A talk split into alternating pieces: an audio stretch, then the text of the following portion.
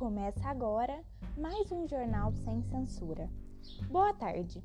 Perto de completar dois meses do início da Operação Barbarossa, Stalin começa a tomar iniciativas para combater a invasão.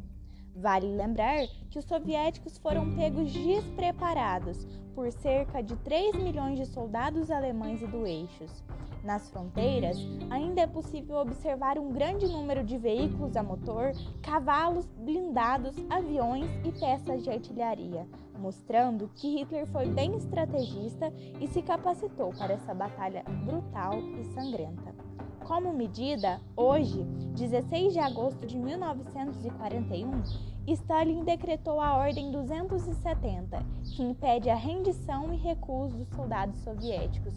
Todos aqueles que desobedecerem à ordem podem ser exilados pelo Estado.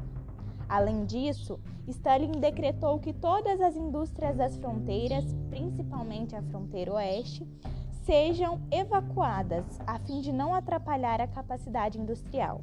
Estima-se que até o final desta semana, 1.360 indústrias serão transferidas para outras áreas, juntamente com 16 milhões de operários.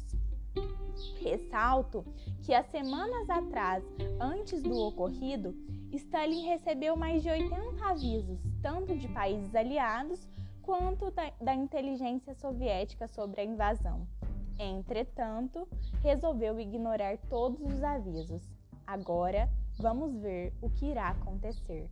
Volto em breve com mais notícias.